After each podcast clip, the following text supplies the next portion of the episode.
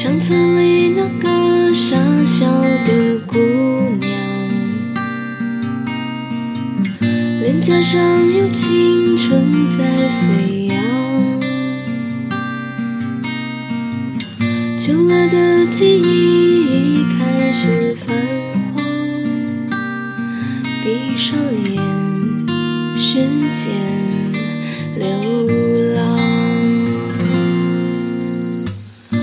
窗边的小豆豆，作者日本黑柳彻子，翻译赵玉角，配图日本岩崎千红。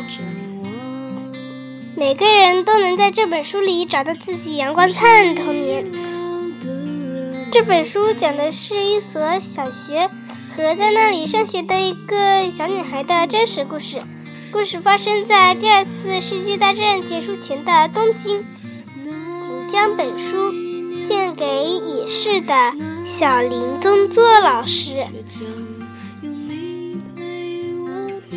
然后呢，大家一直盼望巴学园的午饭时间，最近又添加了一帧一个有趣的节目。在这以前，巴学园的午饭时间是这样的：先由校长先生检查全校五十名学生的盒饭，看是否都带起了山的味道和海的味道。如果有孩子少带了一种，两只手各拿一个锅子，然后大家一起唱“好好讲啊，把吃的东西”。唱完之后，又进来又加进来一个节目，那就是由谁来说实话。两天前，校长先生说，大家如果能够善于说话就好了。从今天开始，吃午饭的时候，每天都有一个人到名声中间说话，怎么样？有的孩子觉得，虽然自己不擅长说话，不过听一听倒是很有趣。有的想，妈的，我可是最喜欢啦！总之，想法各种各样。小豆豆想的是，虽然还不知道说什么好，但想说试试。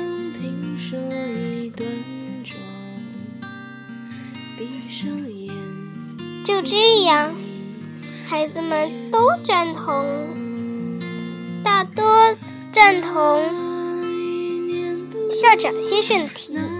第二天午饭时，就开始了说话节目。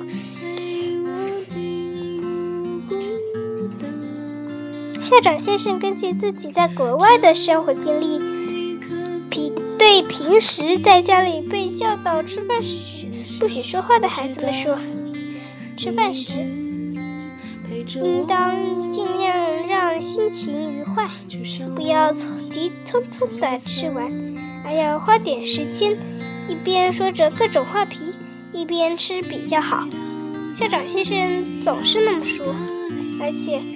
先生还认为，以后孩子们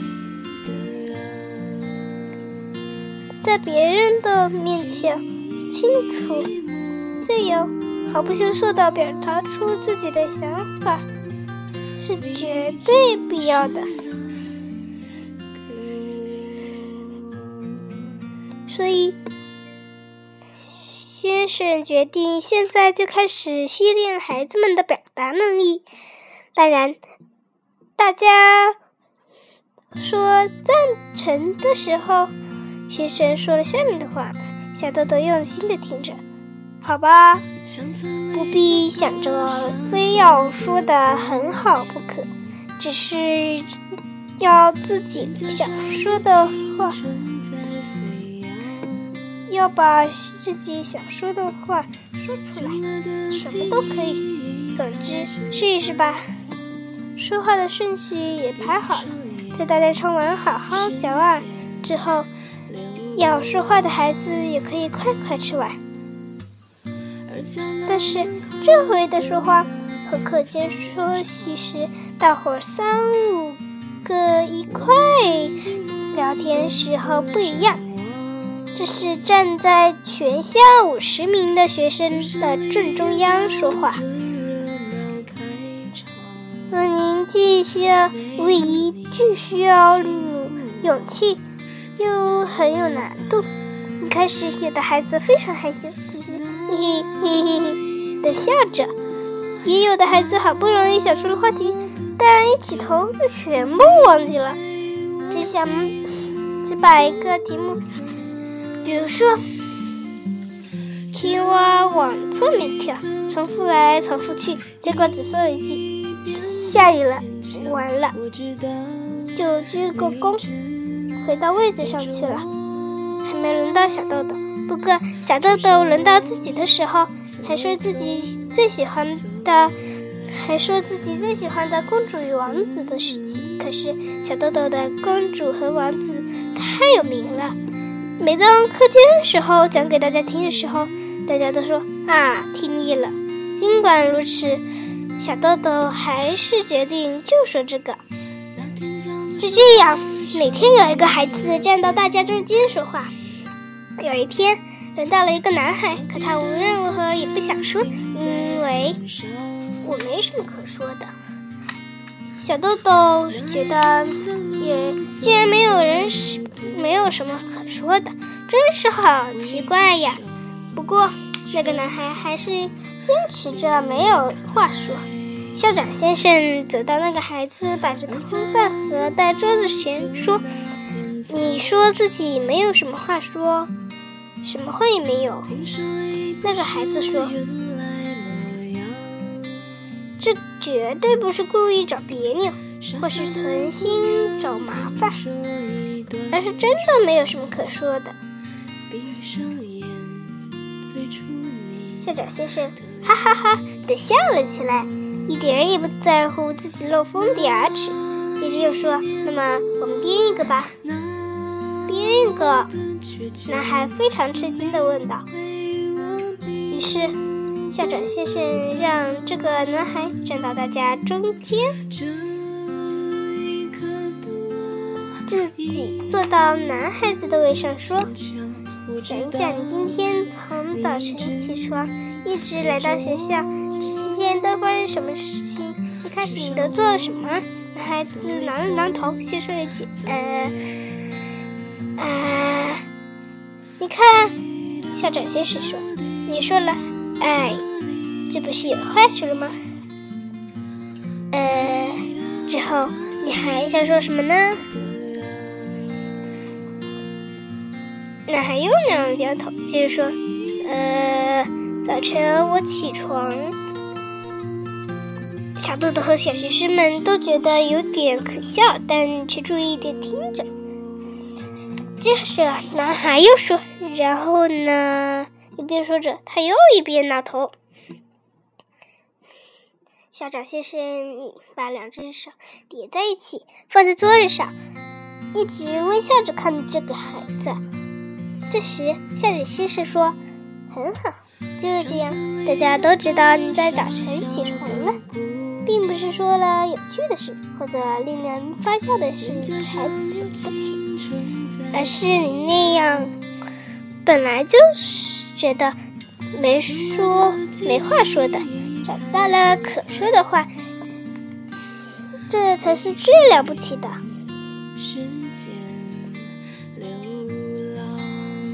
于是，那个孩子用非常响亮的声音说：“然后呢？”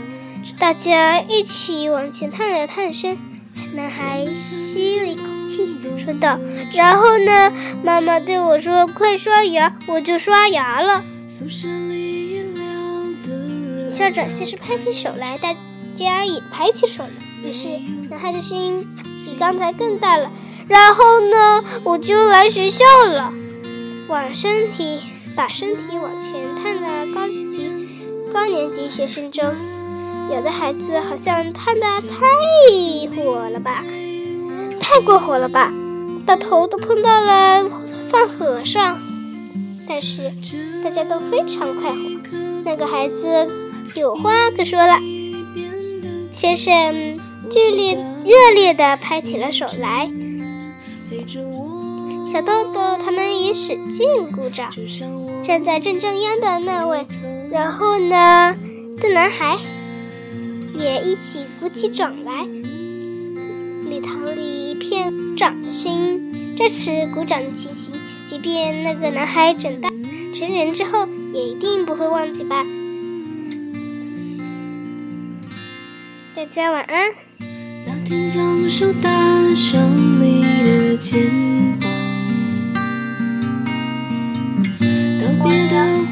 等一等，我还有一件事情要跟大家说。以后每天上面的小豆豆后面都要跟着一篇雨点童话日记。那我今天给你读一篇雨点童话日记。童话生日记，早写的童话日记。一月二号生日快乐！哇哈哈哈哈哈哈！二零一六年，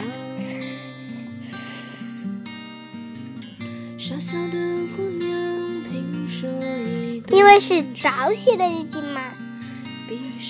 草草草草草草草，你觉得这句话怎么样？哈哈哈哈哈哈，真是有点搞笑。那我们一起开始今天的日记。哦，对了，是童话日记哦。小奶嘴的生日，小奶嘴的生日是很特别的一天。那天是端午节。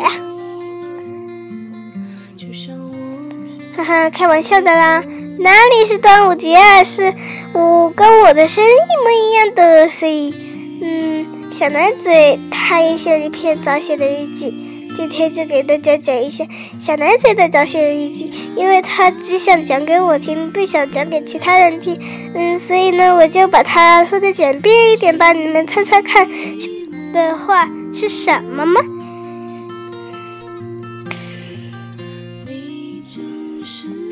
一月二号的早写日记。今天我的童话日记是菱形花生米豆子。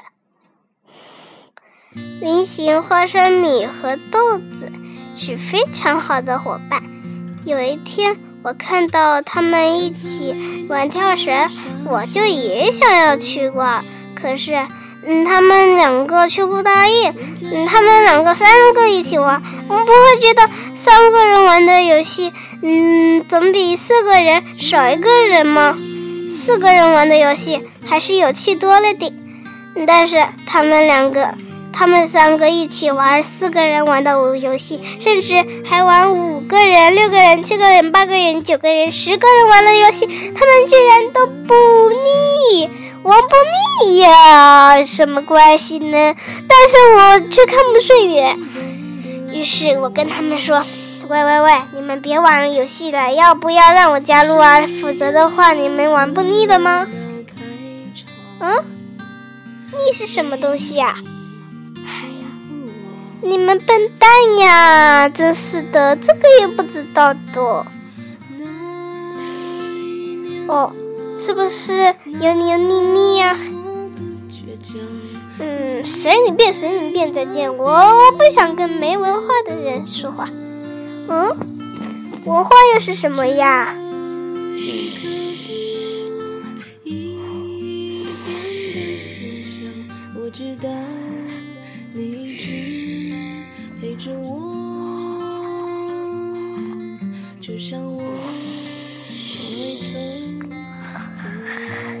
小奶嘴接着就打起了呼噜，然后他醒来发现小奶嘴菱形和花生的，还有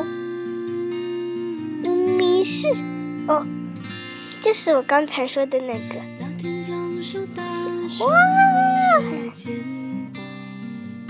就一起去玩了，玩什么呢？还是玩一二三四五六七八九十十个人玩的游戏，甚至还玩一百个人才能玩的游戏。哦，就是他们也可以反复百字接龙，龙，嗯，就是百字接龙呢，就是一百个人说一百个字，都是要同一个偏旁的。嗯，不过，嗯，他们只有三个人，只能来回反复好几次吧。嘿嘿嘿，这还是真的有点搞笑的。还是百个人玩这个百字接龙好玩一点，否则的话，说过的都会忘记掉。嗯，这还真是有点傻。三个人玩百字接龙，还不如三个人玩三字接龙呢。不过三个人玩三字接龙太没意思了吧？早就好让他们让我加入了。嗯，我的记性还好一点呢。小奶嘴说，他就走了。他拿了一个芯片，哦，是他大爷的芯片，哦。呃，大爷是他的机器人的名字，他创造了一个机器人，当然有芯片。哦，呃，因为这个机器人长得很像大爷，所以他就取了个名字叫做大爷机器人。那个大爷机器人非常非常非常的凶。哦，嗯，他长得不像恐龙，为什么凶呢？因为他说话的口气非常非常的粗。哦。呃，我跟你说啊，呃，大爷，呃，你我怎么了？你看是不是很凶啊？然后小男子就走了。离家出走之后，大爷没人玩，声音渐渐平静下来了。哦，你好啊。不过现在他说话又像老太公了。嗯。到底要到他老大爷还是老太公呢？哎呀，真是个忧郁，真是让人忧郁啊！嗯，算了，还是别给他取名字了。嗯，但是渐渐他的声音又像大爷爷了，但是嗯，没上次那样说。哎。这个呃，小呆嘴啊，哦，我是说主人啊，你要不要去游市玩？游市就是游玩的市，剑桥，这是你发明的哦。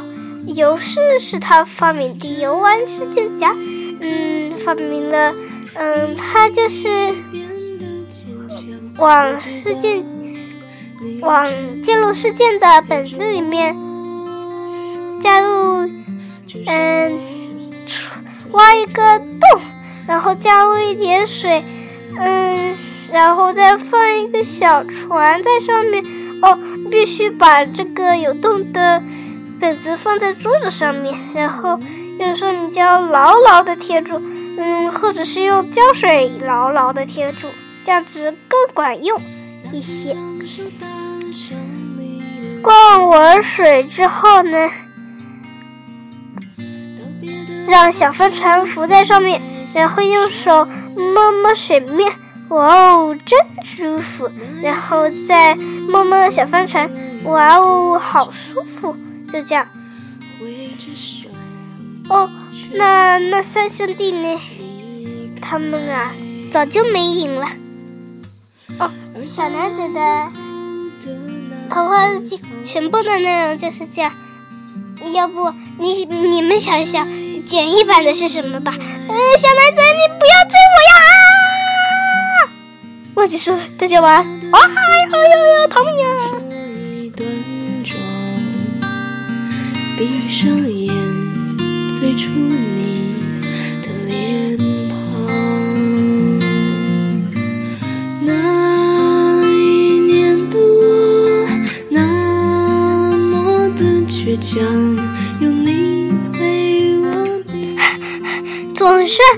小奶嘴给甩掉了啊！